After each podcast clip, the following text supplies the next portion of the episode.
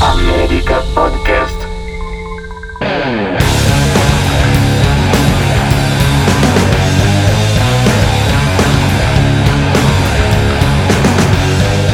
Crazy Metal Mind, especial Rock in Rio, episódio 2, 1991.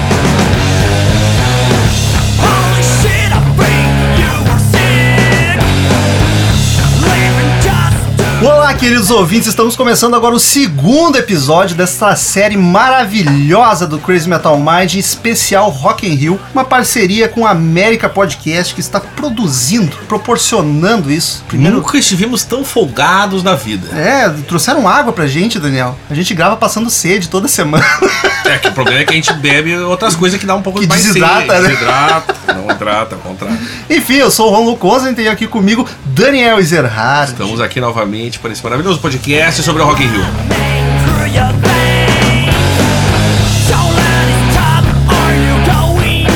E hoje estamos aí para falar da segunda edição do Rock in Rio, Maravilhosa edição. 1991, quatro aninhos e por um bom tempo foi o gap mais curto que teve entre uma edição e outra, né? Depois ficou bem mais espaçado. E eu vou te dizer que também teve a questão de, de, de ter muita gente de novo, né? Não tinha tanto quanto teve, mas foi metade mais ou menos do público.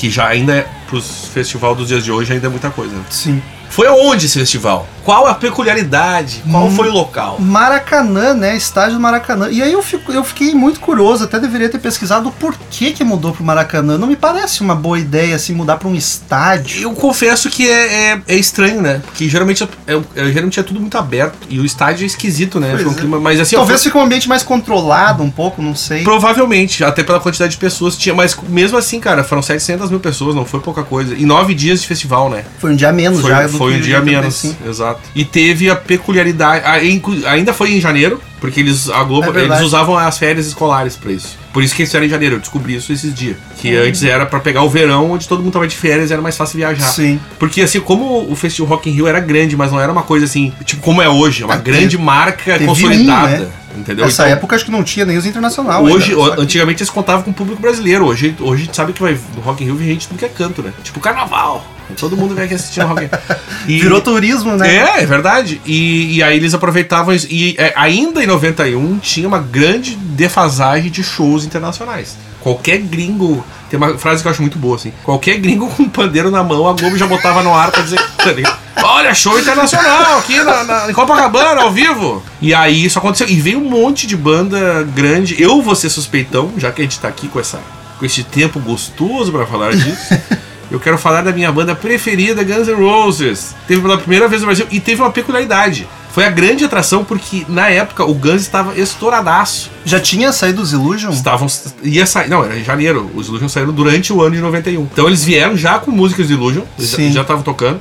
E Já era turnê gigantesca, né? Sim, o, o Guns fez dois. Aí pode ter uma ideia, Guns N' Roses, que eu sou especialista. Eles pagaram 500 mil dólares pro Guns tocar duas noites. Pô, tu sabe o cachê dos caras? Isso. No Rock in Rio de 2000, eu já vou te confirmar o ano. Peraí só um pouquinho, cadê? 2001 que veio só o Axel, tu diz O, o Rock in Rio 3 de 2001, o Axel ganhou um milhão pra um show só. E só ele, né? Não precisou Só dividir ele, com a banda. Porque os outros É, músicos é eram tudo, tudo CLT, né? Ó, teu cachê aqui, ó. Toma. É, é, mas é isso aí. E então, tu vê o, o nível. Claro, era, o dinheiro era diferente, o país tinha É. questão financeira, a gente tava numa situação. A bem- 91. Era uma situação complicada. O Brasil estava numa situação complicada na economia. Mas Guns Será que tem alguma edição do Rock Rio que o Brasil não está numa situação complicada? Tá melhor, tá melhor. Tu que é um cara jovem, já melhorou. Já te- a gente já teve pior. entendeu? Então foi o grande, talvez o grande destaque. Foi, e o Guns voltou para os Estados Unidos, tipo, ele- se eles viessem de graça, eu acho que ainda eu sair ganhando. Porque eles estouraram, foi um, um dos shows que marcou a carreira deles, eles falam isso. Acho que a maioria das bandas que estão surgindo e vão, eles percebem que o Rock in Rio acaba sendo um. Será que isso foi um grande fator pra fazer o Guns ser uma das maiores Não, bandas já- de rock já aqui no era. Brasil? No Bra... Ah, no Brasil sim. como tem Sim. público aqui, No cara. Brasil sim, Ah. com certeza. Eu posso dizer que o Rock in Rio teve muita influência. Os caras comentam, eu vi um cara comentando uma matéria que o de- depois do Rock in Rio, tipo, tudo que tinha logo do Guns as pessoas iam comprando. assim.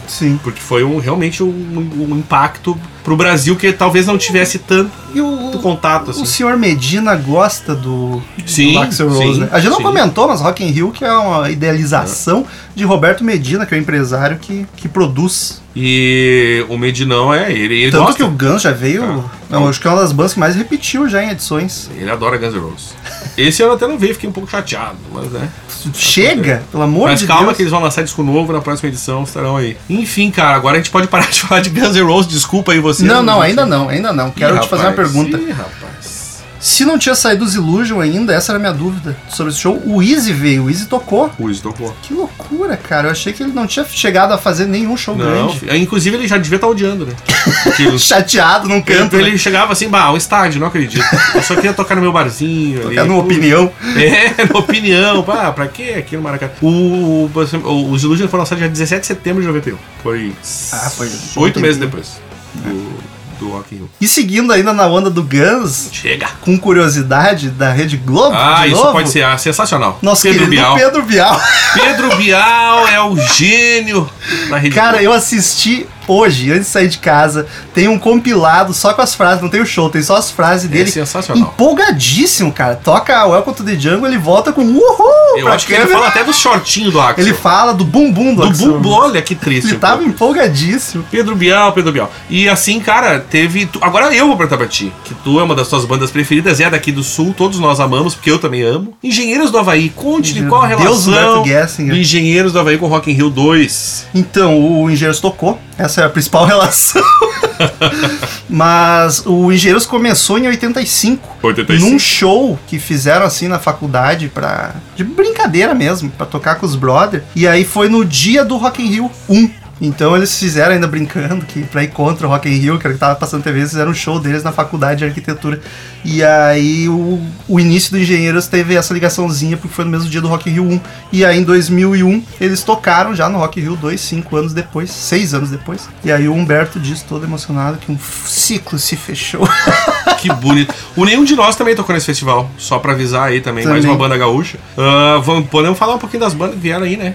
Já tinha uns dias mais inteiramente dedicados a, a outros gêneros, né? Teve um dia, por exemplo, com Roupa Nova, Run DMC e New Kids on the Block, que já eram mais popzinho Ah, é com verdade. rap, né? Ah, roupa nova, em que momento? Inimigos do Rei. Roupa Nova, que é quem gravou o hino do Rock in Rio, a musiquinha, o oh, Sério isso? é do Roupa Nova. Agora tem versões com vários artistas cantando, mas a, a principal foi Bom, nós tivemos, por exemplo, vamos estar rapidamente, a Judas Priest, Queen's Ride, Megadeth, Lobão, que teve uma treta, né, Rom? teve. Explica a treta Lobão Sepultura. É, pra quem não tá ligado, o Lobão já foi músico, viu, gente? Ele é um músico. Antes Para dele- de falar mal do Lobão. Antes dele ficar senil, ele era Deixa o músico. Lobão em paz.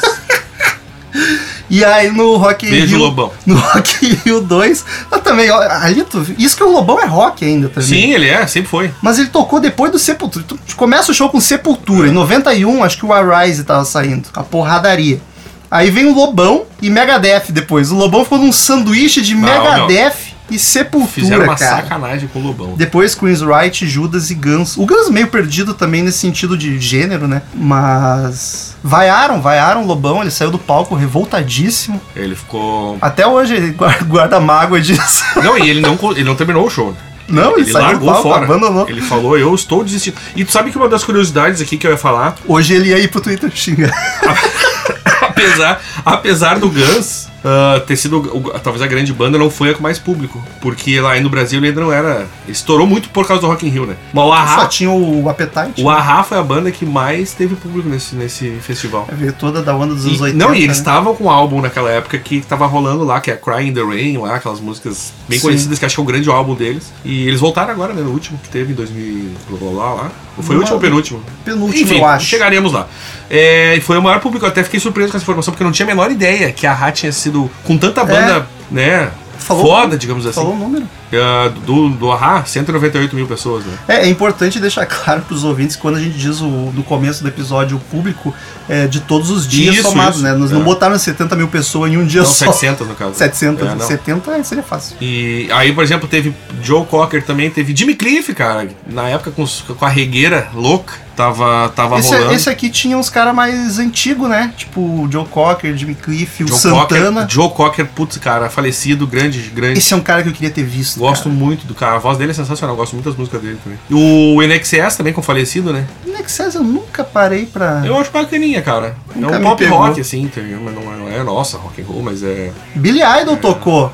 É verdade. Na sua única apresentação. A Debbie Gibson tocou. O Billy Idol era pra ter voltado depois, mas não, não quis, ficou brabinho. Por quê? Contaremos na devida edição. Ah, então Olha, tá. segura a audiência, Daniel. Tô, tô- não, eu, eu jo- joguei a curiosidade pra deixar no ar, entendeu? E Daniel teve No More também já, em 91. Cara, que disco e- tava saindo? O Melhor fase do Fade No More. The Real Thing? Que era quando o Mike Patton tava cantando, mas não tava incomodando. Que quando ele começou a compor é que o troço deu uma descambada.